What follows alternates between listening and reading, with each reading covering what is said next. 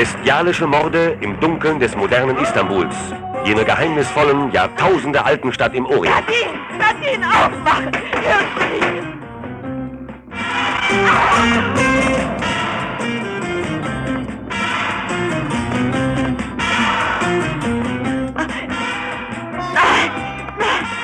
Eine gewagte und harte Verfilmung des alten Dracula-Themas, dessen Erbe Schrecken, Entsetzen und Grauen bedeutet.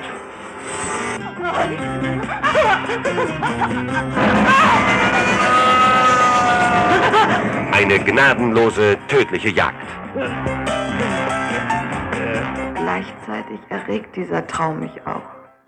Äh, ja, ich finde auch so einiges erregend und besonders erregend finde ich heute, finde ich es heute Abend mit Daniel hier zu sein. Daniel? Ja, Linda? Ja. Achso, nee, Entschuldigung. Oh, hi Mark. Ah, hi Mark. Ja. Das ist, äh, das ist lange her und ich weiß nicht, ob wir The Room damals gerecht geworden sind. Heute Abend versuchen wir jedenfalls, dies ist übrigens der Bahnhofskino Podcast, haben wir auch Hi. noch nicht erwähnt. Hallo. Äh, Folge 232. Heute Abend versuchen wir jedenfalls Jess Franco und seinen äh, lesbischen Vampiretten äh, gerecht zu werden. Und ähm, ja, haben dabei gerade schon so im Vorgespräch die eine oder andere Feststellung zum Film gemacht. Äh, nicht negativ, aber einfach so ein bisschen irritierend. Äh, die äußern ja, wir gleich also, und ja, bitte. Ja, ich, ich wollte ich wollte nur sagen, also äh, äh, also in, in Ekstase töten, das, das äh, kam mir irgendwie vage bekannt vor, ja. äh, zum zweiten Sprichwort habt über Crash, den guten Crash, nicht den äh, Paul Haggis-Film, der äh, vor zehn Jahren rund äh, 1000 Oscars abräumte, unverdientermaßen. Und LA Crash hierzulande heißt, nein, wir sprechen über David Cronenbergs Crash aus dem Jahr 1996, äh, basierend auf der Romanvorlage von äh, J.G. Ballard. So. Mhm. Und äh, fangen aber an mit den, mit den Vampiretten. Äh, ja, sie tötet den Ekstase ist jetzt noch nicht so lange her. und äh, ist ein Film aus, aus, aus ähm, dem, dem Schaffenszyklus von Jess Franco, der, der glaube ich, Jahre 69, 70 veröffentlicht wurden dann die Filme irgendwie in den frühen 70er Jahren, in denen er mit äh, Soledad Miranda, der Hauptdarstellerin, hier auch, glaube ich, vier oder fünf Filme in sehr, sehr kurzer Zeit drehte und die mhm. dann so nach und nach rausbrachte. Teilweise, glaube ich, auch nach ihrem viel zu frühen äh, Dahinscheiden. Und ja, Vampiros Lesbos ist, ja. glaube ich, zumindest, äh, würdest du mit zustimmen, namentlich der wahrscheinlich bekannteste Film dieses, dieses Zyklus? Ja, ich glaube, also doch, doch, ich denke, denke auf jeden Fall. Ich glaube, äh, ich kannte den Namen des Films äh, mhm. weit bevor ich äh, Frankos Namen äh, jemals gehört habe oder anderweitig äh, mich mit äh, dem Genre an sich irgendwie auseinandergesetzt habe. Ähm, ich glaube, das macht dieses, diese, diese seltsame Mischung aus meine Fresse ist dieser, ist dieser Titel albern und hm, was mag wohl dahinter stecken? Und ich glaube, das ist auch der Grund, warum dieser Film so genannt wurde. Ja. Und warum er überhaupt so läuft, wie er läuft. Ja. Im Original übrigens re relativ dezent, also das heißt im Original, es ist eine deutsch-spanische Koproduktion, insofern äh, auch, auch zum Teil eben mit deutscher Besetzung und äh, Arthur Brauner als unter anderem als Produzent hinter den Kulissen, im Original äh, im Spanischen betitelt mit Las Vampiras, also durchaus ein bisschen zurückhaltender. Mir zum ersten ja. Mal begegnet, ich weiß nicht, wie es dir ging, tatsächlich im im Plattenhandel, als äh, 95, 96 diese Compilation rauskam, die eben auch Stücke ja, enthielt von Sie tötet den Ekstase, aber eben auch Vampiros Lesbos. Und da, wie hieß die? The, The Sexadelic Funk Experience oder sowas? Ja, klingt, klingt, klingt wie, wie, wie was aus den, aus den 90ern, ja, das ist richtig. hm. Ja, ähm, Vampiros Muss aber ganz, genau, aber das ist, ist vielleicht der erste gute Einstieg, weil ich muss ganz ehrlich sagen, ja, diese, also das, das, äh, das, das, das Stück, was irgendwie damals rauf und runter äh, lief und irgendwie gesampelt und äh, mhm. zigfach ver, ver, verwurstet und äh, was, was man irgendwie ganz, ganz dringend irgendwie laufen lassen musste, wenn man irgendwie im Videodrom äh, gearbeitet hat oder so. Ähm, jedenfalls, äh, neben, neben diesem Stück, diesem Musikstück, äh, fand ich den gesamten Soundtrack wirklich anstrengend. Und das fängt in der ersten Minute an. Ja. Das, das, komische, das komische statische Gebrabbel da, das ist wirklich, können die mal aufhören? Das ist ja furchtbar. Das, das, hört sich so ein bisschen an, wie wir, wenn wir unsere Mikrofone einrichten hier von Ja, etwa, ja. so, äh, ja, Score von Manfred Hübler und Siegfried Schwab unter Mitarbeit von äh, Jesus Franco himself, äh, der sowieso auch mitgewirkt hat, glaube ich, an fast jedem äh, Produktionsaspekt bis auf äh, Kamera. Da stand Manuel Merino hinter und wir äh, lesen mal die UFDB-Inhaltsangabe vor von ähm, lustigerweise einem User, der sich nennt Bookster Brawler, was ich irgendwie ganz lustig finde. Okay. Und der schreibt, die in Istanbul für eine Anwaltskanzlei arbeitende Linda Westinghouse, äh, gespielt von Eva Strömberg, auch ein bekanntes Gesicht aus äh, 1001 Franco-Film, wird auf eine anatolische Insel auf Dienstreise geschickt. Sie soll sich um eine Erbschaftsangelegenheit der Gräfin Nadine Karodi, Karodi, gespielt von Soledad Miranda, kümmern. Äh, als sie auf als sie auf der Insel antrifft, stellt sie zu ihrer Überraschung fest, dass Gräfin Korodi der Dame aus den erotischen Träumen, die sie seit einiger Zeit heimsuchen, mhm zum Verwechseln ähnlich sieht. Nadine Korodi entpuppt sich als niemand geringerer als die Erbin des Grafen Dracula. Und sie hat es auf Linda da, da, abgesehen. Da. Ja, das war schon ähm, ein Oha-Moment, dachte ich so, als der kam ja. mit. Und übrigens, es geht um das. Erbe des äh, Grafen Dracula. Ja. Okay. weiter im Text. Ja, weiter im Text. Ähm, äh, schöner Titel. Vampiros Lesbos äh, deutet ja darauf hin, dass wir uns hier, glaube ich, zu ziemlich gleichen Teil mit einem äh, ja, äh, Horror- und äh, Erotikfilm zu tun haben, die. Äh, ich, dachte, ich dachte, es ging um die Insel. Ach so, es geht, es geht um die Insel. Du meinst äh, Lesbos, die Insel Lesbos, ja. die berühmte Insel Lesbos vor Istanbul. ja. Hey, ähm, ich hab's nicht so mit Geografie. Das ist, äh, ich weiß doch. Hm.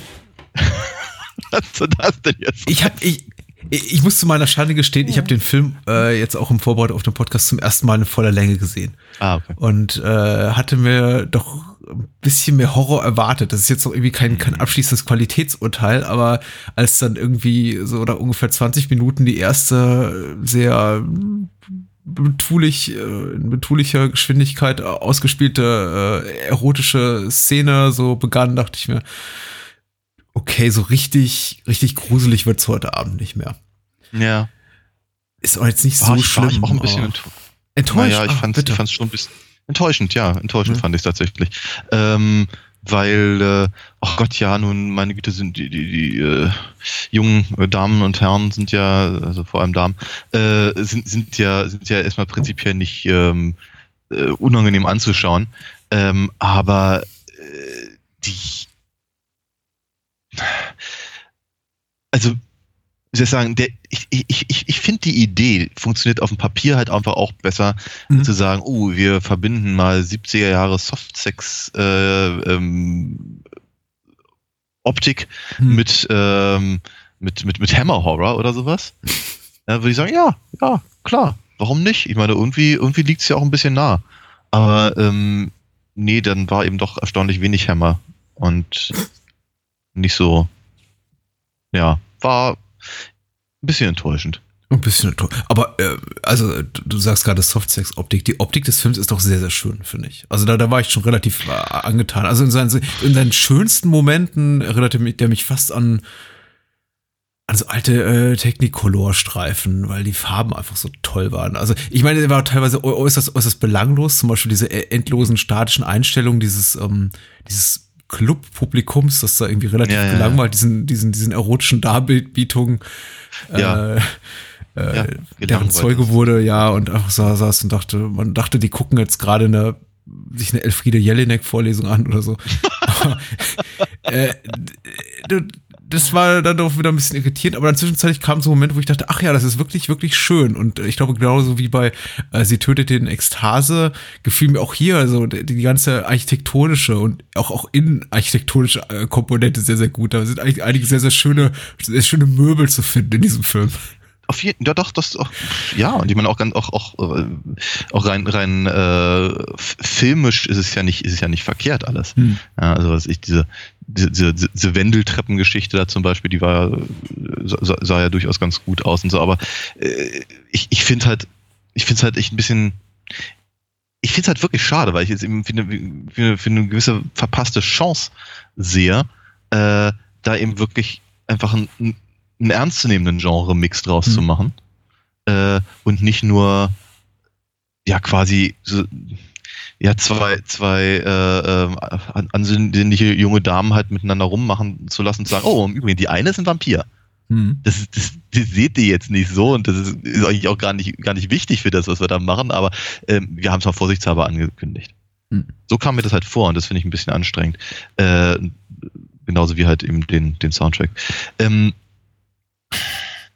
ehrlicherweise das, das, das, das Einzige, was halt tatsächlich irgendwie fand, ja, da, da ist, sagen wir mal, so die, das, das, das, äh, das Mission Statement ist äh, quasi erfüllt, ist diese ansonsten, glaube ich, nicht weiter ins Gewicht fallende Sequenz mit dem, ich weiß nicht, was, was das ist, Hotelhausmeister oder was? Der da, der da, Mehmet. keine Ahnung, was? Mehmet, der, der von Jess Franco gespielt wird. Ja, ja, jedenfalls der, der, der äh, irgendwie spaßeshalber irgendwie Frauen in seinem Folterkeller da irgendwie. Ja, ja, der später unter der, der Säge des Todes stirbt, ja. Ja, ja. Und so, also das, das, das, das fand ich irgendwie tatsächlich ganz, ganz, äh, ganz gelungen und ähm, eben auch ein bisschen eher in die Richtung gehend, die ich mir ursprünglich mal vorgestellt habe. Okay. Ähm, ja, ich habe mich auch gefreut. Äh, die, die, dieser Handlungsaspekt ist so ein bisschen, ein bisschen verquer. Äh, ja, voll. Ich habe mich aber, aber natürlich darüber gefreut, dass Jess Franco da auftaucht im Film. Aber äh, der ist eben nicht nur verquer, sondern er ist auch noch unangenehm. Mhm. Und, äh, und, und, und ehrlicherweise ein bisschen Psycho. Mhm. Und das finde ich, wie gesagt, das ist, das äh, hat eben äh, meiner Meinung nach da eine, eine, eine eine gewisse Sonderstellung ja. äh, und eben die, die, also, bei der ich eben den, den ehesten Eindruck hatte, äh, dass, dass das zu dem zumindest passt, was, was der Film, glaube ich, ansonsten versucht, mhm. einem zu erzählen. Mhm. Ähm,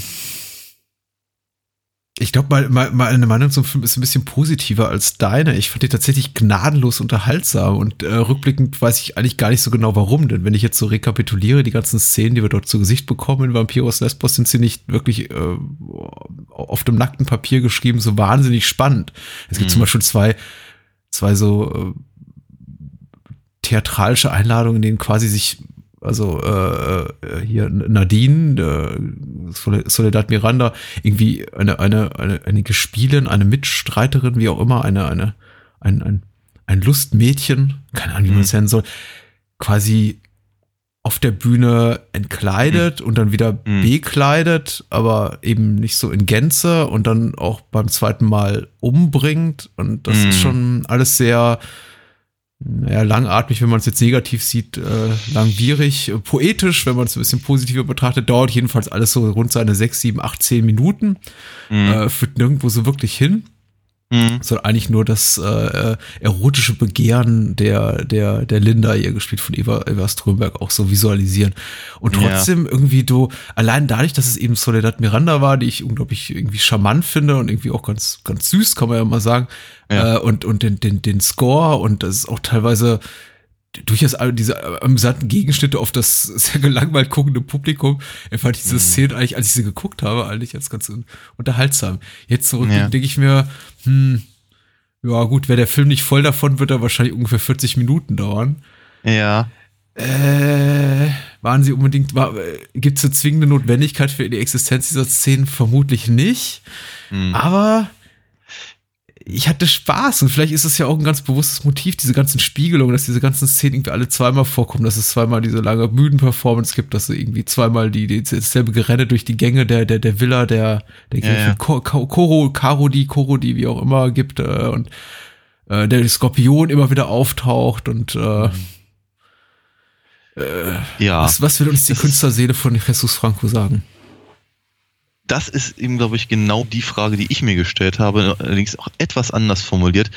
Ich dachte, dachte öfter so bei mir, was will dieser Film eigentlich von mir? ähm, das ist, das, das, das, das, das, wir sagen gar nicht mal so bitter, wie, wie, wie das eben vielleicht gerade klingen äh, würde, aber ich, ich frage, ich habe ich hab mich wirklich gefragt, was ist das Anliegen dieses Films? Soll soll der, soll der mich jetzt in irgendeiner Form stimulieren und wenn ja, auf welcher Ebene? ja, ja. Weil wir ein Horrorfilm ja. ist er nicht, Ein äh, Sexfilm ist er eigentlich auch nicht. Ähm, philosophisches, philosophische Betrachtung, nee, Fehlanzeiger. Mhm. Das ist, es ist, äh, ich, ich, ich hab's, ich hab's nicht rausfinden können. Ich finde schon, dass der Film irgendwie, ich meine, dass das seine, seine, seine Berechtigung hat, wenn man das mal so blöd sagen kann. Also ich, ich, ich finde ich find schon irgendwie gut, dass es den gibt, den Film. Mhm. Also wenn es wenn, ihn nicht gäbe, müsste ihn einer mal machen. Und äh, aber wie gesagt, ich habe irgendwie, ich, ich, ich, ich frage mich halt wirklich, was ähm, welche, welche Idee da ähm, hintersteht und was da eigentlich tatsächlich ähm, erreicht werden sollte. Na, die, die, die Idee, äh, das ist ja beiden auch vollkommen bewusst, das ist ja eben nur letztendlich die Frage, inwieweit der Film damit erfolgreich ist, ist tatsächlich, ich habe eine, eine, Variation der von Bram Stokers Dracula-Geschichte zu erzählen. Ich meine, alle, ja. es kommen viele, viele tragende Figuren aus Dra Dracula eben vor, manchmal teilweise auch anders, anders benannt. Mhm. Äh, Renfield, die Renfield-Figur ist zum Beispiel ist quasi ist mit einer Frau besetzt. Äh, der ja. Dr. Äh, Seward hier, der, der, der Irrenhausleiter in, in Dracula, ist eben jetzt hier eher so eine Art, wie kann man es nennen? Psychotherapeut, so eine Therapeutenfigur auch, den so, mhm. so einer, so einer Privat, mhm. äh, wie nennt man das? Privatpsychiatrie, Praxis? Privatpraxis irgendwie, ja. äh, äh, Frauen gerne mal im Keller hält und äh, dort äh, kuriert mhm. von ihren äh, sexuellen hm. Obsessionen, aber eben auch äh, verfallen ist der Idee, selber zum Vampir, zu, damit unsterblich zu werden. Mhm. Also die kommen schon alle vor.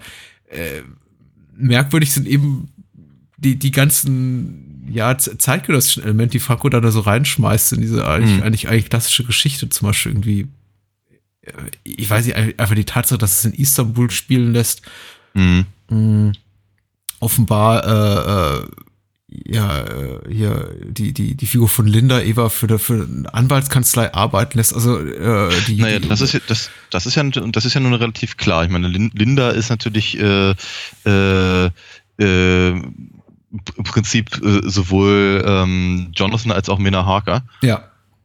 In, in, in Personalunion und äh, Jonathan ist doch Notar oder sowas in der Richtung, oder? Mm, er soll, er, er, soll, er soll doch im Prinzip die Geschäfte für Dracula regeln, äh, wenn der eben im Prinzip äh, nach, nach, nach London umsiedelt. Ja, ich habe ich auch irgendwie so gesehen und dann kam dann aber irgendwie so die Figur, was heißt die Figur von Oma kam da rein, die ist von Anfang an da und ich habe mich so gefragt, was der eigentlich da dazu zu suchen hat. Ich habe eben auch Linda so so fest wahrgenommen aus Hybrid irgendwie aus Jonathan und Mina aber ich frage mich ja ganz sehr, was hat Omada zu suchen, der, die, mhm. der eine vollkommen nutzlose Figur ist im, in diesem Film. Ja. Und für, sich für mich so gar nicht irgendwo in, in, in Stokers Dracula platzieren lässt. Ja, an irgendeiner ja, Stelle. Ja. Aber gut, sei es drum. Vielleicht. Äh, ich mache mir zu viel Gedanken. Mhm. Ähm, äh,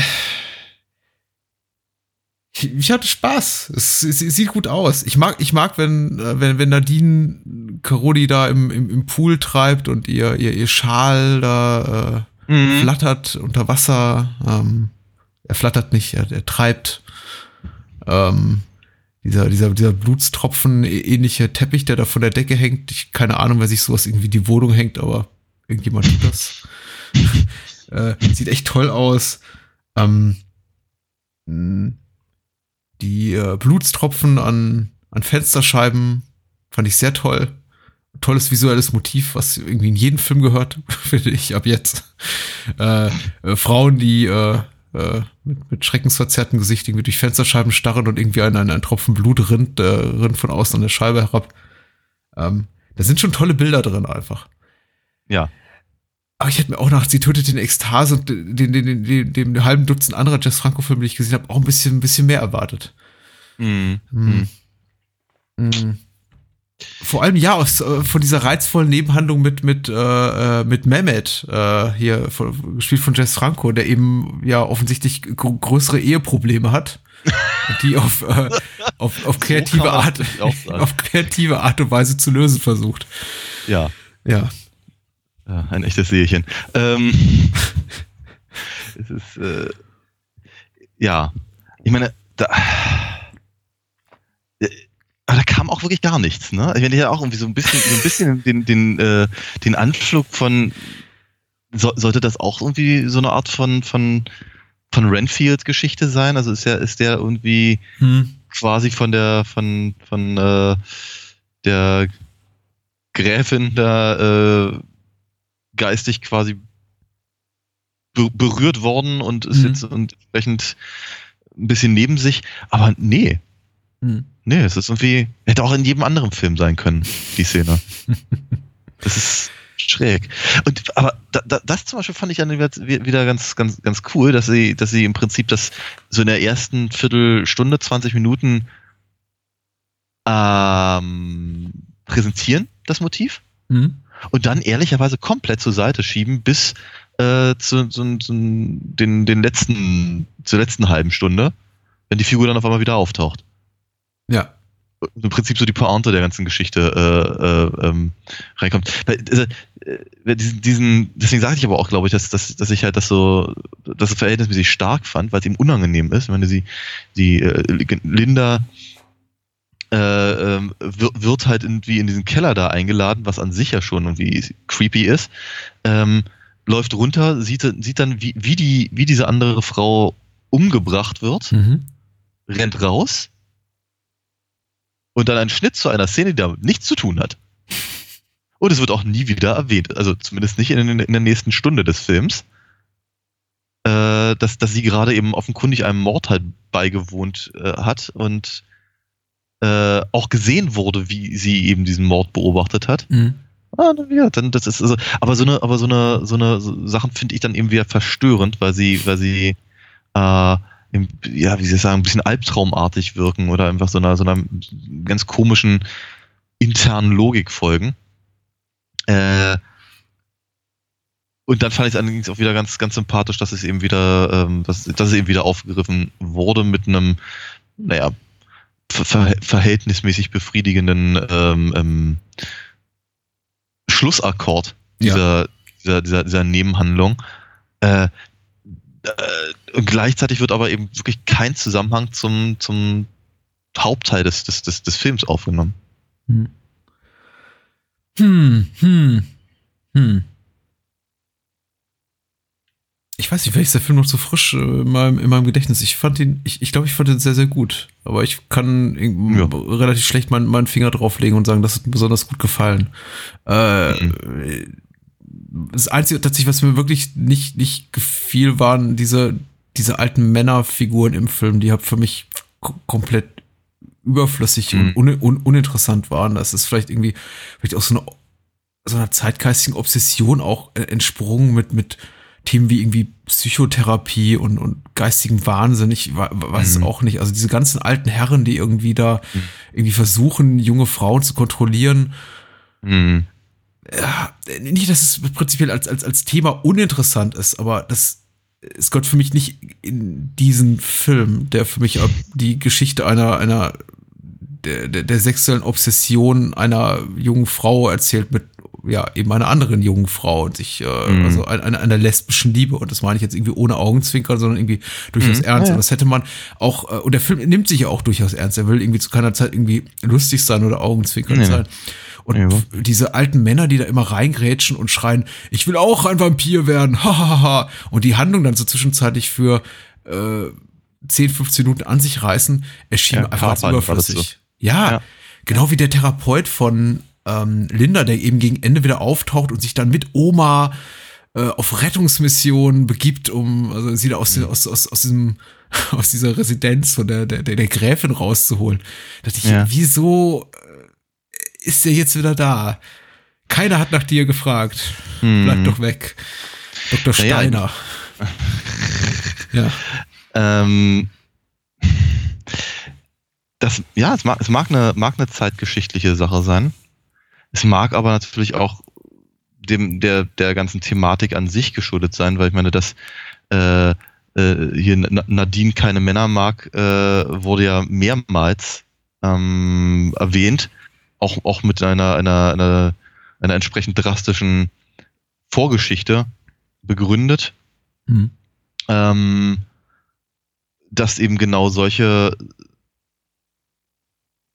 Figuren dann entsprechend auftauchen und eben ja diese diese ich das gerade sehr schön von dir formuliert von also die die, die, die Handlung so an sich reißen finde ich dann schon wieder fast passend oder fast schon mhm. fast schon äh, äh, als als als Bestätigung der ähm, der innergeschichtlichen Wahrnehmung von Männern an sich. Mhm. Ähm, andererseits dachte ich ja so bei mir, naja, ich meine, wie so dieses, so, les lesbische Vampire, das ist, das ist schon so eine, so eine merkwürdige Altherrenfantasie, ja. äh, und, und, äh, dass, dass dann eben entsprechend alte Herren eben auch, auch drin vorkommen. Also, so, so, hm. so richtig gewundert hat es mich nicht. Hm. Ja. Mag sein. Und Franco war ja auch nicht mehr der Jüngste, als er den Film gemacht hat. Wobei, ja, naja, sieht, ja. Naja. Ähm, hm? Die Film gewordene Midlife Crisis. Wer weiß. Ich, ich, ich, ich bin ganz happy, wie gesagt. Also Vampiros Lesbos ist auf jeden Fall stimmungsseitig ein, ein guter Film. Ich glaube, irgendwie rational, also nach, nachvollziehbar zu erklären, worin der Reiz liegt, ist wahrscheinlich müßig. Interessant für mich war jetzt zu lesen tatsächlich, dass der Film bis, äh, bis vor wenigen Jahren indiziert war und jetzt irgendwie äh, ja. nur aufgrund dieses, dieser, dieser, dieser 25-Jahres-Turnus-Regel, also nachdem ein Film irgendwie quasi wieder neu indiziert oder die Indizierung wieder aufgefrischt werden muss, irgendwie dann rausfiel. Aber sich irgendwie auch bis mhm. 2011, also zwischen 86 und 2011 keiner die Mühe gemacht hatte, den da runternehmen zu lassen. Denn der Film ist, ja, erotisch, mitnichten irgendwie gewalttätig. Also alles, was man an mhm. Gewalt sieht, ist harmloser als das, was man in den meisten FSK ab zwölf Jahren freigegebenen Filmen sieht. Ja. Und ähm, ich glaube, in keinster Art und Weise jugendgefährdend, würde ich jetzt mal sagen, was man dort mhm. sieht. Ja, ja, ja. Würde ich, würde ich entsprechend auch äh, unterschreiben. Ich hatte mich auch ein bisschen gefragt, aber vielleicht ist es. Der, der, der, Film, er, hat, er hat ja was in gewisser Weise Subversives. Vielleicht ist das so der Punkt, der die Jugendschützer damals äh, ja, ja irgendwie so, so, so ein bisschen aufs, aufs, aufs, aufs, aufs Tapet brachte. Ja, es wundert mich dann immer so bei, bei Filmen, die tatsächlich zum Zeitpunkt ihrer ihrer Indizierung oder Beschlagnahmung tatsächlich schon ein paar Jahre auf dem Buckel haben, wenn das so mm. 10, 15 Jahre posthum kommt quasi, wie es mich jetzt vor einigen ja, Jahren ja. bei, zum Beispiel bei, bei Battle Royale sehr, sehr wunderte, dass ich dachte plötzlich so, okay, der Film ist aus dem Jahre, ich glaube 2000 oder 2001 und 2013 ja. oder 2014 war es, dass irgendjemand auf die Idee kommt, den in Deutschland beschlagnahmen zu lassen. Und ich dachte, hey, guck, jeder, der den Film sehen wollte, hat den mittlerweile gesehen.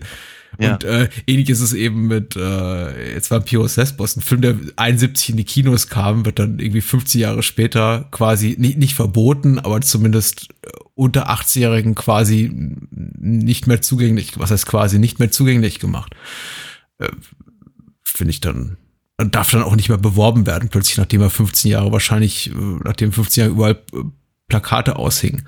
Ja. Ähm, es ist ich, ich, ich, ich verstehe das auch nicht. Also ab und an denkt denk, denkt man natürlich irgendwie, ja, da hat einer gedacht, irgendwie, ja, das, äh, DVDs sind leichter zu erhalten als, als, als, als äh, Videokassetten oder irgendwas mhm. und dann jetzt muss, muss das halt irgendwie mal indiziert werden, mhm. bevor es irgendwie die Jugend versaut oder was weiß ich.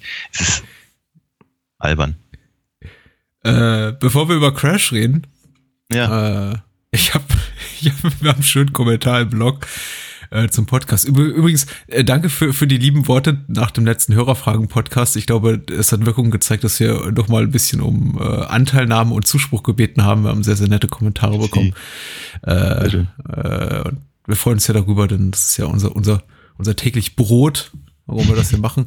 Äh, und besonders schöner Kommentar im, im Blog ist hier, äh, lieber Patrick, lieber Daniel, ich habe nicht ganz verstanden, ah. ich lese einfach mal vor. Äh, vielen ja. Dank für die neue Hörerfragenausgabe. Das war wieder ein großer Spaß, euch zuzuhören. Übrigens von Anonym. Äh, also keine Ahnung, wer das Hä? geschrieben hat. Ich muss euch übrigens das Kompliment machen, dass ihr nach fünf Jahren Podcast nun so gut aufeinander eingestellt seid, dass ihr mittlerweile auch schwache Filme wie äh, die Blue Iguana Powerplay Combo von letzter Woche total erfrischend und unterhaltsam wegmoderieren könnt. Aha. Dankeschön. Ja, das ist ja sehr nett, ja. Vielen Dank. Jetzt kommt der, jetzt kommt der irritierende Teil. Okay. Nach, ja. nach Anhören von über 230 Folgen bin ich nun der Meinung, dass Patrick ein Kopf-Bauch-Mensch ist, während Daniel ein Kopf-Herz-Mensch ist.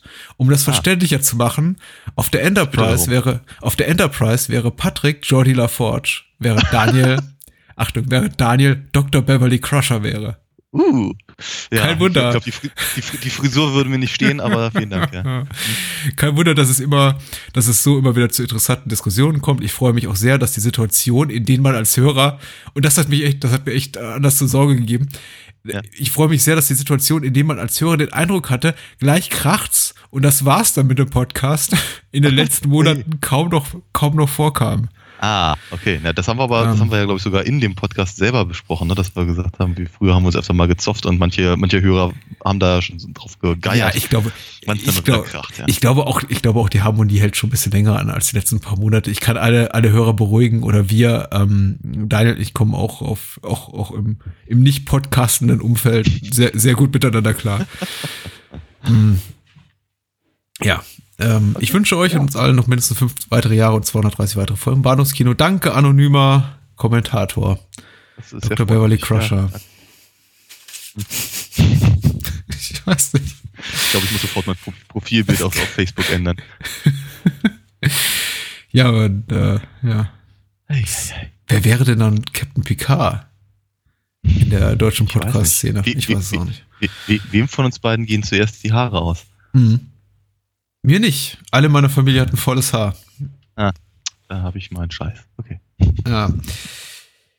Crash von David Cronenberg oh, ja. ähm, ist unser zweiter Film heute Abend aus dem Jahr 1996. Äh, tatsächlich äh, angesichts der, der, der kontroversen Inhalte des Films und der äh, auch sehr, sehr großen Präsenz damals in Cannes, muss man sagen, und ja. auch äh, hinsichtlich der Tatsache, dass der Film relativ prominent besetzt ist, relativ für einen David Cronenberg-Film und eben auch auf einer sehr berühmten Romanvorlage äh, beruht und äh, entsprechend hitzig diskutiert wurde, gehört er so zu den eher abseitigen Cronenberg-Filmen an die man sich was, nicht zuerst erinnert. Was genau meinst du denn mit der mit äh, für Cronenbergs Verhältnisse ähm, prominenten Besetzung? Dass äh, Cronenberg auch durchaus den einen oder anderen Film gemacht hat mit äh, weniger bekannten Gesichtern. ja, aber, aber, aber ja nicht, nicht mehr zu der Zeit, als er Crash gemacht hat. Ja, richtig. Und Wobei, ja, ich weiß nicht, was war der Film, den er als nächstes gemacht hat? Existenz? Äh, ja, klar. Ja. ja, aber wer, wer kannte 99 Jude Law? Also, ich nicht. Äh, ich war damals im Kino, nie von gehört, ganz ehrlich. Ich dachte, wer ist dieser Typ? Na gut. Aber Naked Lunch ist ja zum Beispiel auch durchaus äh, mit, mit Peter Weller und wer nicht alles da drin ist und so. Ja. Sa sagen wir, es ist eine, eine, eine für Chromebook adäquate Besetzung. Tut mir leid, dass ich was äh, anderweitiges gesagt habe. Peter Weller, aber ganz ehrlich, du, ja. wir, wir, wir sind eben auch dem, dem, dem Genrefilm so verbunden. Für uns ist eben Peter ja. Weller jemand. Für uns ist Peter Weller Robocop. Jetzt muss man ja, oder, oder Buckaroo Banzai. Ja. Und, äh, man muss eben auch sagen, für 90 Prozent der kinogehenden Masse ist Peter Weller der, ach, das Gesicht kenne ich doch von irgendwoher. Aber, ja, aber ich meine, 90% der kinogehenden äh, Masse guckt sich ja nicht Naked Lunch an. Also. Womit du wiederum recht hast. Und äh, wer vielleicht diesen Teil des, des, des Filmgesprächs abschließt. äh, äh, ja, um, schade. Irgendwann, irgendwann sollten wir mal Naked Lunch machen, ja. Hm? Hm. Ja, eine der, ich finde, weniger guten Chromebooks. Aber ja, ich auch, ja. Schade, dass wir einer Meinung sind. Wäre es so viel ja. interessanter, wenn du sagen würdest, ist mein Lieblings-Cronenberg. Nee, leider. Ja. Den Gefallen kann ich dir leider nicht tun. Zu Crash hat jedenfalls bei der UFDB äh, UK 501 eine Inhaltsangabe geschrieben und er schreibt hier, der monotone Alltag des Filmproduzenten James Ballard, Ballard, Ballard, Ballard, sage ich jetzt mal, Ballard, ähm, Ballard James. Bader und seiner Frau Catherine, gespielt von Deborah Kara Unger, hat nur wenig Abwechslung in einer grauen, anonymen Großstadt. Ein Autounfall ändert alles. Quietschende Reifen, zersplitterndes Glas und der Knall des Metalls bringen in Ballards Leben, Ballards Leben neue intensive Gefühle. Das kühle Metall und die Kraft der Maschine werden zu sinnlichen Erfahrungen. Das Auto wird zur erotischen Leidenschaft. Auch die Fahrerin des anderen Autos, Dr. Helen Remington, gespielt von Holly Hunter, spürt seit ihrer Karabolage dasselbe. So. Soweit. Ja, ähm, gut. Wie gesagt, großer, ähm, ich glaube, feierte bei Cannes, in, in Cannes seine Premiere, eine, einer der größeren Skandalfilme diesen Jahres. Mhm.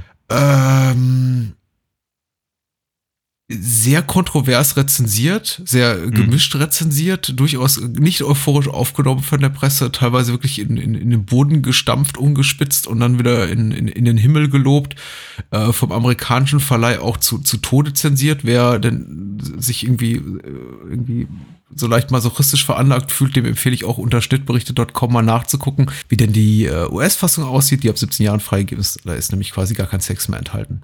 Und Nun gut. Geht jetzt um ähm, 10 Minuten oder so. Vermutlich korrekt. Äh, wer spielt noch mit? Eine von den Arquette-Schwestern. Ich glaube, es ist Rosanna, Rosanna. Arquette. Ja, mhm, ja. richtig. Ja. Die, äh, die, die Arquette für die schwierigeren Rollen. Ja, richtig, ja. Und äh, die ganze Gang ist wieder vereint. So viel vielleicht noch irgendwie zum Hintergrund. Äh, es gibt klassische Opening Credits. Das, das mag ja Cronenberg sehr gerne. Der ist, er hasst ja. zum Beispiel, wenn die Opening Credits so die, die Schauspieler und äh, Namen hinter der, der Menschen hinter den Kulissen so über den Film gelegt sind. Nein, es gibt klassische Opening Credits im Scheinwerferlicht und alle sind dabei. Howard Shore macht die Musik, Harold Spear, ja, Production Design, mhm. äh, Peter Suschitzky an der Kamera, also die ganze alte Gang und Denise Cronenberg, seine Frau oder Tochter, Lass mich sagen, Frau macht die Kostüme. Ja. Ja. Okay. Ich seine, ich glaube, Chromebook wird seiner Frau einen Job geben. Aber nicht seiner Tochter. Ich bin mir nicht sicher. Ich weiß es nicht. Ich hab, so schätze ich ihn ein. Den, ich habe da, ich hab da nie nach, nach, nachgeguckt. Weiß nicht. Mhm. Genau. Ja. Großartige Credits im Übrigen. Also ich habe mich, mhm. da, hab mich da sehr drüber gefreut. Hat die, hat die sehr, ich, ich, fand das tatsächlich ziemlich cool mit diesem, mit diesem Scheinwerfer-Effekt, der, der den, tatsächlich mhm. den Titel des Films nur zur Hälfte ausleuchtet. fand ich ganz cool. Ich muss sagen, ich, ich, fand den ganzen Film tatsächlich ziemlich cool. Also ich, äh, ich fand den total faszinierend und spannend. Nicht sehr sexy, wohlgemerkt, aber ähm, äh, ich, ich, ich habe also direkt im Anschluss habe ich, hab ich zwei Dinge äh, spontan konstatiert. Und das mhm. erste war, ich glaube, ich habe wirklich tatsächlich noch keinen schlechten Cronenberg-Film gesehen bisher. Also mhm. keinen wirklich schlechten. Ich habe welche gesehen, die mir nicht ganz so sehr gefallen haben, aber ich habe noch keinen schlechten gesehen. Und das Zweite, was ich äh, gesagt habe, war, der Film war wirklich ein bisschen wie ein Auffahrunfall. Ich konnte einfach nicht weggucken. Und das, das, das fand ich ihm auch total, total spannend. Ich meine, ernsthaft, der Film ist, der Film ist relativ ruhig dafür, dass er, dass er, dass er, äh, dass er Themen anschneidet, die halt derb sind und äh, wie, wie sagt man, ähm, exploitativ oder so. Mhm. Ähm, und und, und äh, pervers und ähm, äh, abseitig von, von, von jeder Form von Mainstream sehr, sehr schwer nachzuvollziehen. Ähm, und also alles in einem, und immer der Film heißt Crash und der ist total leise und ruhig und, und äh, kaum einer redet. Ich glaube, keine Ahnung, der, ich würde sagen, der, das Drehbuch muss irgendwie fünf Seiten lang gewesen sein, weil an, an, ansonsten wird so viel, viel an Dialog ist ja nicht. Ähm, äh, es, es, wird es wird ein bisschen philosophiert, aber eigentlich wird nicht großartig was gesagt. Und wie gesagt, die, äh, die, äh, die zwei, drei tatsächlichen Autounfälle sehen halt nun mal überhaupt nicht so aus, wie man sich Autounfälle vorstellt im, im amerikanischen Kino zumindest. Und gut, das ist ein kanadischer Film, aber trotzdem. Ähm, also es ist eben tatsächlich läuft der Film ganz anders als das, was man sich so vorstellen würde, wenn man äh, im Prinzip nur die, die mh, den Hintergrund hat mitbekommt.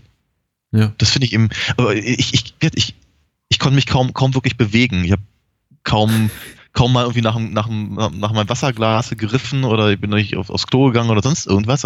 Ich saß da wirklich, ich habe die ganze Zeit auf diesen Film gestarrt. Das fand ich schon ziemlich faszinierend. Ja, man kann tatsächlich nicht weggucken. Es ist äh, äh, ach je, jetzt muss ich auch noch ins selbe Horn blasen wie du, beziehungsweise einfach, glaube ich, nochmal das wiederholen, was du gesagt hast, äh, was unglaublich langweilig ist für die Hörer, aber ich war eben auch davon überrascht, wie, wie sehr Minute eins Erwartung untergräbt und, und Sex als dieses wirklich sehr, sehr sterile, mechanische Etwas mhm. zeigt, was überhaupt nicht anturnend ist, auch nicht äh, exploitativ, sondern eben einfach nur äh, irgendwie sowas fast, fast maschinellem verkommen ist, was man eben irgendwie tut und irgendwie dabei ja. nach irgendwie äh, einer äh, Erfüllung und Ekstase sucht, die man aber irgendwie nicht mehr erreichen kann, weil man so Richtig, ja. schon so kaputt ist innerlich. Ja, ähm, wobei ich auch die Tatsache, dass der Film eben. Hm? Wobei ich allerdings Bitte. sagen muss, dass ich ähm, ich, ich fand ihn nicht, ich fand, fand den Sex tatsächlich nicht so unbedingt kalt mechanisch. Äh, ich fand ihn, ich fand ihn, also zumindest nicht gefilmt. Ich fand ihn schon mhm. sehr ästhetisch äh, gefilmt und sehr, sehr, also äh, Cronenberg trifft schon die, die, die, äh, die Punkte, ähm, wie halt, sagen wir mal, wie halt, es, es, äh, Sex gut aussehen kann zwischen gut aussehenden Menschen. Ne? Und ja, sowohl Deborah Kara äh, Unger als auch Holly Hunter als auch James Spader sind ja eben durchaus sehr, sehr, sehr nett anzusehende Menschen. Ähm, ich, ich, fand ihn, ich fand den Sex aber so unpersönlich tatsächlich. Mhm. Das, mhm. also wird kalt mechanisch, würde ich gar nicht sagen, aber unpersönlich ja. Und jetzt, Entschuldige, wollte ich nicht unterbrechen. Nee, du hast mich auch nicht unterbrochen. Ich, äh, ja, ich bin mir nicht so ganz sicher. Äh, der, der, der, der Film schlägt irgendwann äh, de, den Bogen zu de, dem Moment, in dem eben der Sex für die Protagonisten so irgendwie eine neue Ebene erreicht und sich dann auch nicht mehr irgendwie was irgendwie ein, ein Automatismus ist oder irgendwie ein, ein, ein Bedürfnis, dass es irgendwie nur zu stillen gilt und man mhm. aber, aber irgendwie nicht die, die, eine große, große Lust empfindet. Ich hatte tatsächlich so ein bisschen das Gefühl, zumindest in den ersten beiden äh, Situation, in denen wir erstmal Deborah Kara Unger sehen mit diesem unidentifizierten Mann, mit dem sie Sex im Flugzeughanger hat und äh, mhm. James Spader, der eben als James Spader da in irgendwo im, im, im Requisiten Kabuff mit einer Produktionsassistentin ja. vögelt oder sein, sein, seine Nase in ihr Arschloch vergräbt. Entschuldigung, Entschuldigung, ich werde das ist das, das, das, das, das zweite Bier, was ich mir gerade, das ist das zweite Bier, was ich mir gerade aufgemacht habe. Ja, ja, ähm, äh, in, in diesen Momenten das schon, schon was sehr kaltes, unpersönliches, irgendwie mhm. fast schon abturnendes für mich hat. Äh, das mhm. schlägt dann natürlich um in dem Moment, in dem äh, äh, unfreiwilligerweise Spader und Holly Hunter aufeinandertreffen, das Ganze ja. irgendwie eine ganz neue Ebene erreicht und dann eben auch Deborah Kara Angers Figur, also Catherine ähm, ja. Vaughn kennenlernt, der von Elias Cotiers gespielt wird, äh, der ja, ja. ja ist aber auch nochmal so ihr ihr sexuelles Lustempfinden auf eine ganz neue Ebene hebt. Ja, äh, ja, und dann wird es für mich tatsächlich auch, ja, mehr als nur, äh, die ersten ich muss mal wieder pimpern. Ja, genau. Äh, die, ersten, die ersten beiden Szenen, finde ich, sehen echt ernsthafterweise aus wie in irgendeinem x-beliebigen ähm, Softporno jener Tage, also Anfang der 90er, wie man sie eben auch, keine Ahnung, auf RTL gesehen hat oder sowas. Mhm. Ja, irgendwie was, was für ein Playboy Channel produziert wird oder sowas. Mhm. Es die hat aber auch, glaube ich, was, es hat was damit zu tun, wie es ausgeleuchtet ist, wie es gefilmt ist, wie die Bewegungen sind, wie die jeweiligen Partner dazu aussehen. Ähm, die Kamera ist relativ weit weg und sie ist total mhm. statisch und, und, und äh, äh, einfach so in den Raum gestellt, habe ich so das Gefühl. Ja? Mhm. Der Raum selber mag einfach interessanter sein als das, was die Figuren da tatsächlich tun. Ähm, später, also praktisch nach James Spaders ähm, Autounfall, haben wir ja nochmal so, so, so, so ein, zwei Momente, was ich, wenn eben hier seine, seine, seine Frau versucht, ihm einen, einen runterzuholen, äh, mhm. was auch irgendwie seltsam wirkt. Einfach mhm. seltsam, wenn die, die, keine Ahnung, mit Kernseife oder sowas so irgendwie glitschiger macht. Ja. Ganz, ja. ganz komisch. Also irgendwie so, äh, was, was, was, was, was tun die da und warum unterhalten sie sich eigentlich dabei? Und das ist, eigenartig. Aber du hast natürlich völlig recht. In dem Moment, in dem halt Holly Hunter dazu kommt ähm, und äh, James Spader halt so, so sukzessive in diese, in diese komische Halbwelt der Leute, die halt irgendwie fasziniert sind von ähm, äh, Autounfällen, von Verletzungen, von Narbengewebe, von diesem, von diesem, von dieser morbiden Faszination mit äh, mit, mit Autounfällen, mit Todesfolge, also ganz, ganz wörtlich halt mit James Deans Tod und dem von, von Jane Mansfield. Mhm. Ähm, da kriegt das natürlich auf einmal eine ganz andere Dimension. Und ich habe schon das Gefühl, dass eben dann auch die, die Darstellung deutlich ästhetisierter ist. Ich finde sie immer noch unpersönlich tatsächlich. Es ist halt, mhm. äh, es ist, man, man, man, als Zuschauer nimmt man schon so einen gewissen, einen gewissen Voyeur-Standpunkt ein. Mhm. Äh, aber also mir persönlich ging es halt ging es eher so, dass, dass, dass ich ja eben eher, eher fassungslos fasziniert von, von bin, weil ich eben, glaube ich, diese ganze äh, Verknüpfung dessen, was ich gerade gesagt habe, eben von wegen mhm. Tod, Wunden, Narben mhm. und all das mit Sex. Zwar auf einer, also ich, ich, kann, ich, kann, ich kann das in irgendeiner Form verstehen, ich kann es bloß nicht nachvollziehen. Mhm. mhm. Und deswegen sage ich halt unpersönlich. Ich glaube, mir geht es ja ähnlich, denn ich war wirklich hin und her gerissen. gerissen. Einerseits sind natürlich auch die Protagonisten so, so sorgfältig etabliert und die Schauspieler so gut. Also, mhm. was heißt sorgfältig etabliert? Man weiß nicht viel über sie, aber man weiß auch irgendwie alles. Zum Beispiel in diesem Moment, in dem Holly Hunter und James Spader diesen intimen Moment des Inhaltens teilen nach dem Auffahrunfall auf dem Weg zum, zum Koitus. Man weiß natürlich alles über die Figuren.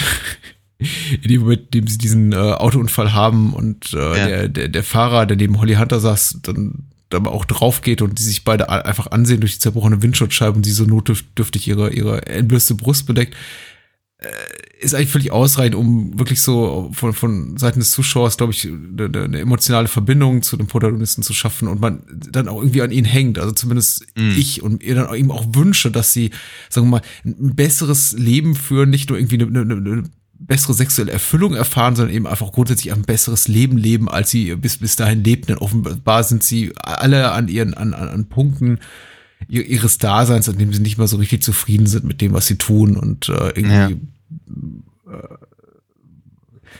ja.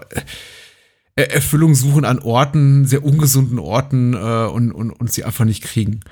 Ja einerseits finden sie, finden sie eben ein, ein Mittel, nämlich diese, diese, dieses, diese, diese Fixierung auf, auf durch, durch äh, Autounfälle verursachte Wunden und irgendwie diesen Adrenalinrausch, der ihnen dann eben sowas wie sexuelle Erfüllung verschafft.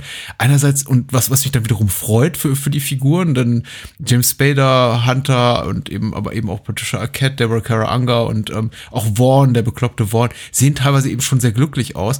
Andererseits ja denke ich mir eben aber auch die ganze Zeit völlig nachvollziehbar, glaube ich, für, für, für alle Zuschauer des Films, das ist eben auch so verdammt ungesund und man weiß eben auch, worauf mm. es hinausläuft. Also, dass, mm. dass Vaughn nicht alt wird bei dieser ganzen Geschichte, ja. äh, ist einem, glaube ich, ab der ersten Minute klar, indem man ihn sieht. Aber, ja. äh, man ahnt eben auch das Schlimmste für alle anderen Protagonisten, die einem eben doch ein bisschen auch am Herzen liegen. Mm, das ist wohl wahr. Ähm, ich finde, ich weiß gar nicht genau, wie, das, wie, ich, das, wie ich das sagen soll. Ähm, rein auf, rein auf Plot-Ebene. Hm. Ähm, find, ich ich, ich, ich finde ich find den Film schwer greifbar. Auf, mhm. wird nur, nur, nur, wenn man halt versucht, irgendwie zu beschreiben, was geht mit den Figuren, äh, in den Figuren vor, in, in, welcher, in welchem Zusammenhang und warum macht wer was wie und wie gehen die eigentlich miteinander um und so. Ich finde das sehr, sehr schwierig, weil ich eben schon das Gefühl habe, dass da eine gewisse, ein gerüttelt Maß an Zeitgeist dabei ist und mhm. gewisse Gesellschaftskritik, sehr, sehr viel philosophische Gedanken, die haben auch ganz viel mit dem äh, Dingen zu tun haben, die in dem Film selber gar nicht vorhanden sind, die aber ganz, ganz, ganz, ganz dringend einfach auch mit der Zeit verbunden sind, in der, in der der Film entstanden ist. Also, bist du noch da? Ja, ja. Okay.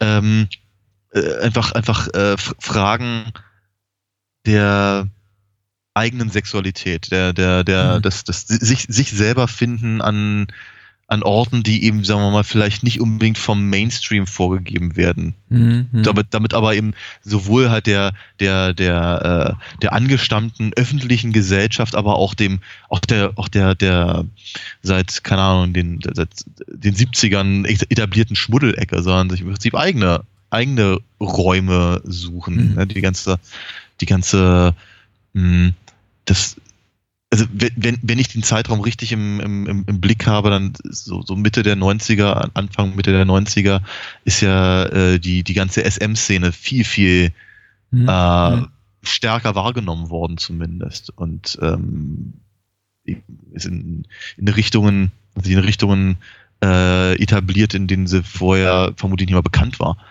Ja. Ähm, und ich, ich, glaube schon, dass der, dass, dass äh, Crash halt eine ganze Menge von dieser, von diesem, von diesen Gedanken und von diesem, von so einer gewissen Bohem halt einfach auch aufnimmt.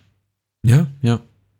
Das eben auch tatsächlich ein Empfinden, das ich hatte, äh, wenn jetzt meine Erinnerung nicht, nicht, nicht trügt, aber wir haben ja beide auch dieses Jahr, also die, die 90er Jahre sehr bewusst durchlebt. Wir waren eben ja, keine kleinen, kleinen Menschen mehr, sondern erwachsene Männer haben wir zumindest damals von uns behauptet. äh, Danke für diesen äh, Und kann mich eben auch noch sehr, sehr gut an diese Zeit erinnern und finde fand, eben damals wie heute, dass, dass der Film eben wahnsinnig gut in diese Zeit passt und in den damaligen Zeitgeist. Andererseits muss man natürlich, äh, sollte man nicht unerwähnt lassen, dass es, es basiert auf einem Roman auf, ja. aus den 70er Jahren und der Film ist eben auch sehr, sehr werkgetreu. Und ich kann eben auch jemanden wie wie äh, Martin Amos äh, äh, verstehen, der Dame, der, der zum Beispiel über, über die Adaption von Cronenberg sagte, ja, das ist ja alles schön und gut, das ist ein schöner Film und er hat den Film auch sehr, sehr lobend äh, erwähnt und ich mag Martin Amos als Romanautor, aber er, äh, er, er durchaus nicht unrecht, wenn, wenn er sagt, ähm, diese ganze Obsession mit irgendwie Autos und äh, ja. Autos als, als, als äh, eine erotische Manifestation irgendwie menschlicher Begierden, das ist nichts, was in die 90er Jahre passte. In den 90er ja. Jahren waren Autos einfach nur verdammt hässlich. Das ist erstmal richtig. Ähm, ich ich habe ich hab dieses, ich habe diesen, diesen, diese Einschätzung auch gelesen. Ähm, ich habe aber nicht das Gefühl, dass es Cronenberg in seiner Adaption um Autos geht. Das, ja. Also, das glaub, war der glaub, nächste Gedanke, ja. Die, die, die Autos sind halt im, im besten Fall Mittel zum Zweck. Mhm. In Wirklichkeit geht es, glaube ich, um eher um diese, diese, das, das, das, das Ausbrechen aus mm, sexuell und damit auch gesellschaftspolitischen Zwängen. Mhm. Ähm, und das passt sehr, sehr, sehr, sehr, sehr gut in diese Zeit. Ja, ja, ja. Ähm, ähm. Genau. Genau. Anson ansonsten nicht unerwähnt lassen, also abgesehen davon, dass ich auch gerne noch weiterrede. Aber was, was mir die ganze Zeit schon durch den Kopf geht, ist, ich, finde den Film so herrlich konsequent. Hm. Ich finde das, ich finde das, äh, ähm, ich, ich, finde ich find das, ich find das ganz herrlich, dass tatsächlich James Spader mit Elias äh, Curtiers äh, äh, rumpimpern darf. Mhm. Ich finde find, find, find das total großartig, weil ähm, dass, dass, dass die beiden sich halt schon, schon sehr anziehend finden und wenn es nur auf einer philosophischen oder, oder äh, geistigen Ebene ist, ähm, aber wird, dass, dass das halt die ganze Zeit sehr, sehr unterschwellig ist, ist völlig klar und ziemlich mhm. deutlich und auch ehrlicherweise schon bei ihrem ersten Treffen. Ähm, und dass sie dann eben äh, ge gegen Ende das dann auch tatsächlich umsetzen und die Kamera relativ lange drauf hält und das mhm. relativ deutlich ist, finde ich, da, da, dafür könnte ich ja spontan Cronenberg knutschen, weil ich das wirklich, das finde ich, ist, äh, es gehört sich so. Aber es gehört sich nicht ja. für die 90er und das finde ich, das äh, macht den eben auch wieder sehr besonders. Ja. Und es, ich, ich meine, es ist keine, keine, keine absolute Neuerung jetzt auch in einem, äh, äh, sagen wir mal, größer budgetierten Arthouse-Film, dass irgendwie sowas gezeigt wird. Ein paar Jahre mhm. vorher kam schon sowas wie My Own Private Idaho von Gus Van Sant raus, in dem ja, über Phoenix und Keanu Reeves ähnliches taten. Oder mhm. äh, aber es ist tatsächlich, es, es passiert tatsächlich mit so einer Beiläufigkeit, die ich auch ganz mhm. erfrischend fand. Es ist kein, mhm. kein, kein Showstopper, wie man im Englischen sagen würde, wo der Score ja. dann anschwillt und oh mein Gott, mhm. was tun sie? Ach du Scheiße. Sondern es mhm. ist, wie, wie du sagst, es ist einfach nur eine logische Konsequenz aus dem, was wir bisher gesehen haben. Und ähm, es wird keine Aufmerksamkeit drauf gezogen. Es passiert eben einfach. Und die, ja. der, der, der, der, der, der, diesem erotischen Moment zwischen den beiden Männern wird genauso viel Beachtung oder genauso wenig Beachtung geschenkt wie eben äh, allen anderen erotischen Begegnungen. Äh, ja. Und ich finde es ja, wunderbares Beispiel für Equal Opportunities äh, äh, Filmmaking, dass irgendwie jeder mal mit jedem darf und dann irgendwie auch, äh, auch sehr amüsant, dass zum Beispiel die äh, drei unserer Protagonisten, ob Spader, Hunter und äh, Arquette sind, dass die irgendwie gemeinsam vor dem Fernseher sitzen und sich Crash-Test-Videos mhm. angucken und sich dabei gegenseitig in den Schritt greifen.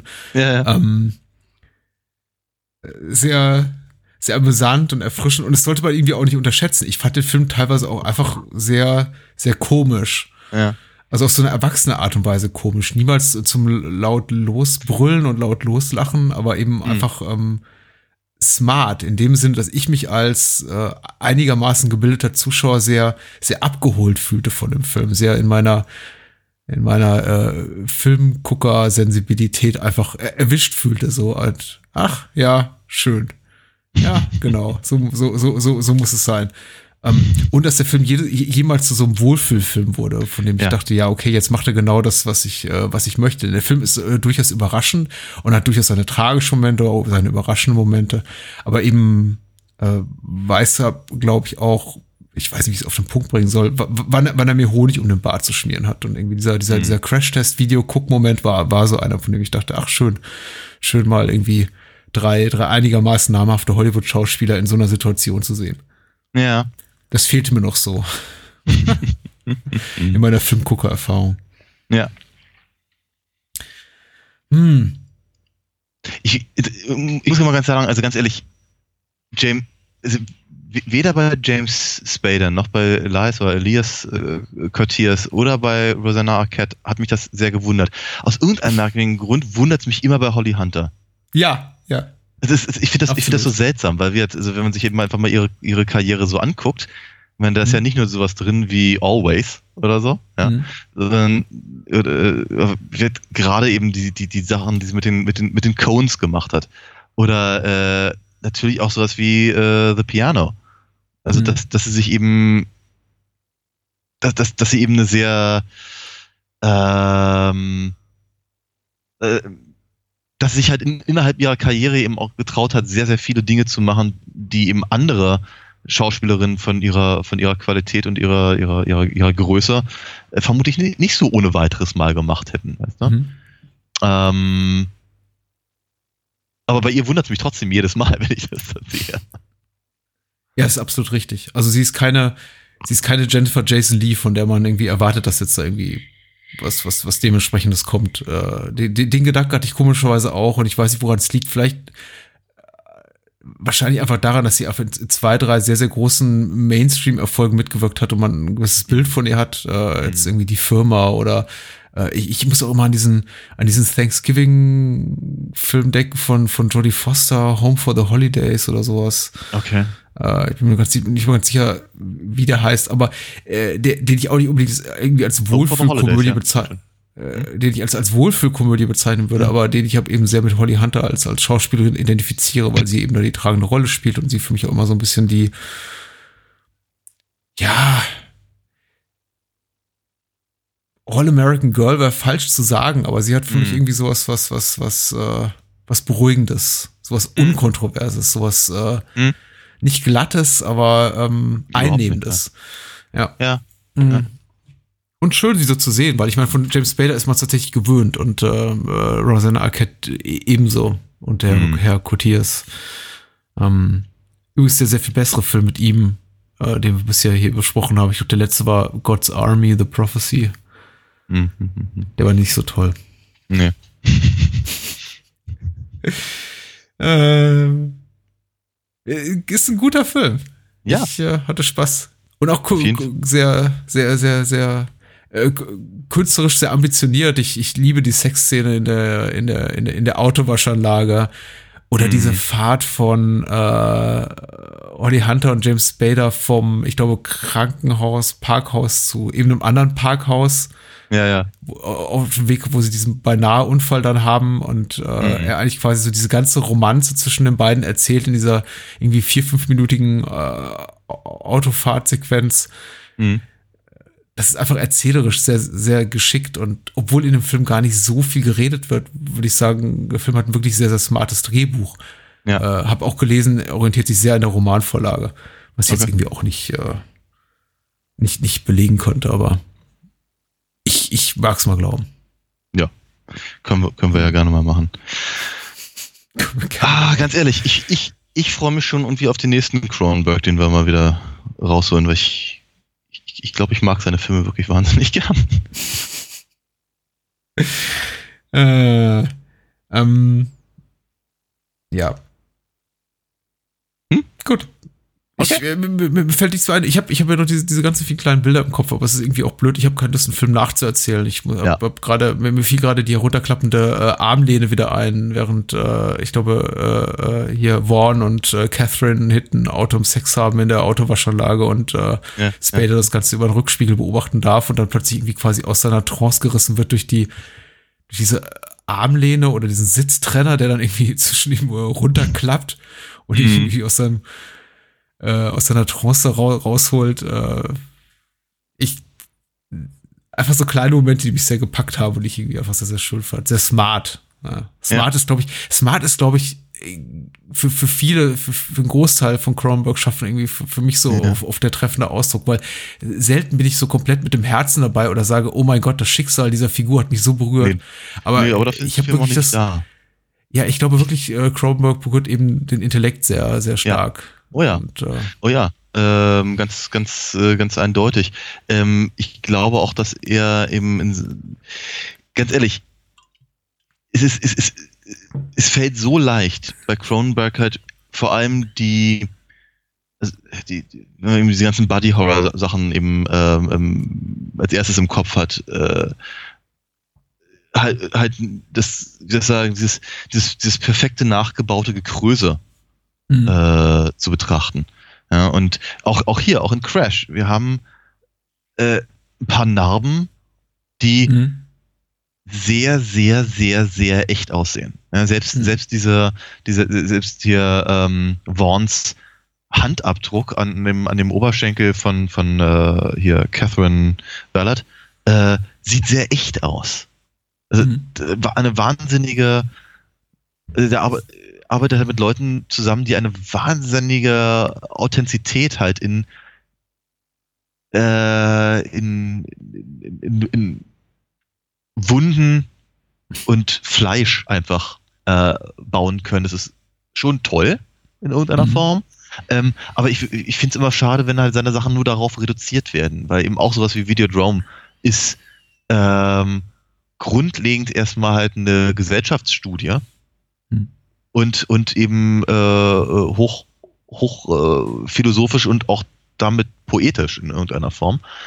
Ähm, und ich finde es immer ein bisschen schade, wenn das halt so, so zur Seite geschoben wird. Ähm, dazu denkt halt, glaube ich, Cronenberg immer sehr viel über, über äh, destruktive ähm, zwischenmenschliche Beziehungen nach. Mhm. Ähm, die scheinen ihn zu faszinieren und die versucht er irgendwie, irgendwie einzufangen oder irgendwie in einen Kontext zu setzen. Er liefert nur bloß keine wirklichen Antworten. Mhm. Wenn ich an sowas denke wie äh, A History of Violence zum Beispiel, mhm. der, äh, wie ich finde, emotional auch doch durchaus sehr, sehr, äh, sehr berührend ist, zumindest stellenweise. Ähm, aber äh, wie gesagt, ich glaube, es interessiert ihn mehr, was eben, was eben dieses, dieses äh, ich sag's nochmal, destruktive Verhalten halt zwischen den einzelnen Charakteren halt äh, bringt, aber eben auch gerade auf der größeren, äh, auf der, auf der größeren Bühne zu bedeuten mhm. hat. Ja. Mhm. ja. The Reshaping of the Human Body by Technology, sagt, äh, sagt Vaughn, ist irgendwie seine Obsession. Und äh, ja. Ja. Äh, wie kann man es? Oh Gott, ich hätte mir das ganz Smartes überlegt, aber ich glaube, es klingt gar nicht mehr, gar nicht mehr, gar nicht mehr so smart, wenn ich es jetzt ausspreche, aber irgendwie der, der, der Intellekt wird nach, nach, der, der, das Innere nach außen gekehrt und manifestiert sich in, ich weiß es nicht. Ähm, ich führe den Satz nächste Woche zu Ende. Im äh, Podcast Nummer 233, wenn ich äh, ein bisschen wacher bin. Und äh, wenn wir bis dahin hoffentlich auch ein Thema gefunden haben, über das wir sprechen, denn das kennen wir noch nicht. Und, ich bin selber schon ganz gespannt, ich, ja. Ich bin ja vor allem ganz happy mit der heutigen Filmauswahl, nachdem wir jetzt irgendwie zuletzt nicht ganz immer so viel Glück hatten. Und wir, wir, wir, wir schaukeln uns jetzt da oben und äh, haben dann vielleicht demnächst ganz, ganz tipptoppe Sachen hier. Ja. Ja. Davon gehe ich doch so mal erotisch wird's jedenfalls, so erotisch wird's jedenfalls so, so, so schnell nicht wieder. Und wir haben noch ein, zwei sehr, sehr schöne Titel geplant für den, für den äh, Schlocktober, Schocktober, Horroroktober, nenn's wie du's willst. Mhm. Ähm, mhm. Und äh, da kommt noch was auf unsere Hörer zu. Da bin ich auch ganz, Da bin ich auch ganz gespannt, ne? Ja. Weil wir wissen es ja. ja auch noch gar nicht so richtig. Aber haben schon mal geplant. Ja, ja. Ja. Also, äh, gute Nacht und bis dann. Bis dann.